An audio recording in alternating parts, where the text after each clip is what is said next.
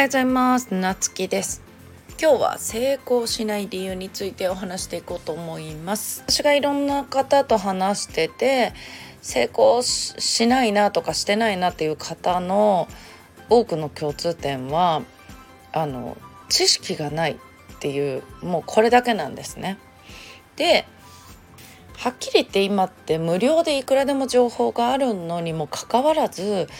なんかそんなことさえ知らずにこう起業してる人でね例えばオンラインでいろいろね調べれば出てくるのになんか情報をそもそも集めてない人で知識不足なんよね完全に。でじゃあ何でもかんでも知識入れたらいいかっていうわけでもないけど選択肢を増やそうっていうことをうちはいつも言ってるんよね。例えばまあいろんな人の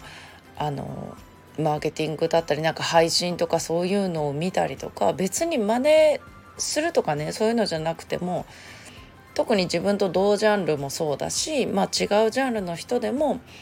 あのすごい成功してる人あの有名な方とかでも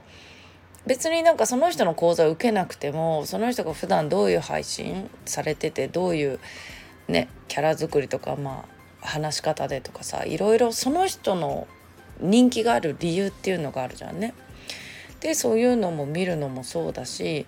そうやって、えっと、情報を得ることによってじゃあ自分はどうやっていこうとかっていうことに置き換えられると思うよね。であのやっぱりそうじゃない人はあの SNS の配信しなきゃってもう自分の、えーと、ビジネスのことばっかりをひたすら配信し続けるでそれで全然フォロワーが増えなかったりとかねしてても毎日やれば結果は出るんだみたいな感じでねやり続ける。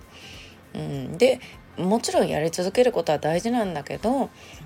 うまくいく方法とかもしかしたら自分にはその SNS でもねインスタじゃなくてツイッターの方が合ってるかもしれないとかでもねその情報も知らないと選べないじゃんね。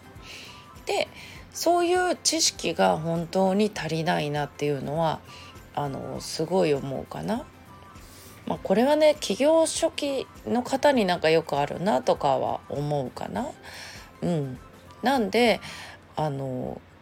いろんな方のね参考になる方とか、まあ、売れてる方はもちろんね有名な方の配信とかライブ配信でもそうだしそういうのを見てねあの勉強したり、まあ、自分に置き換えたり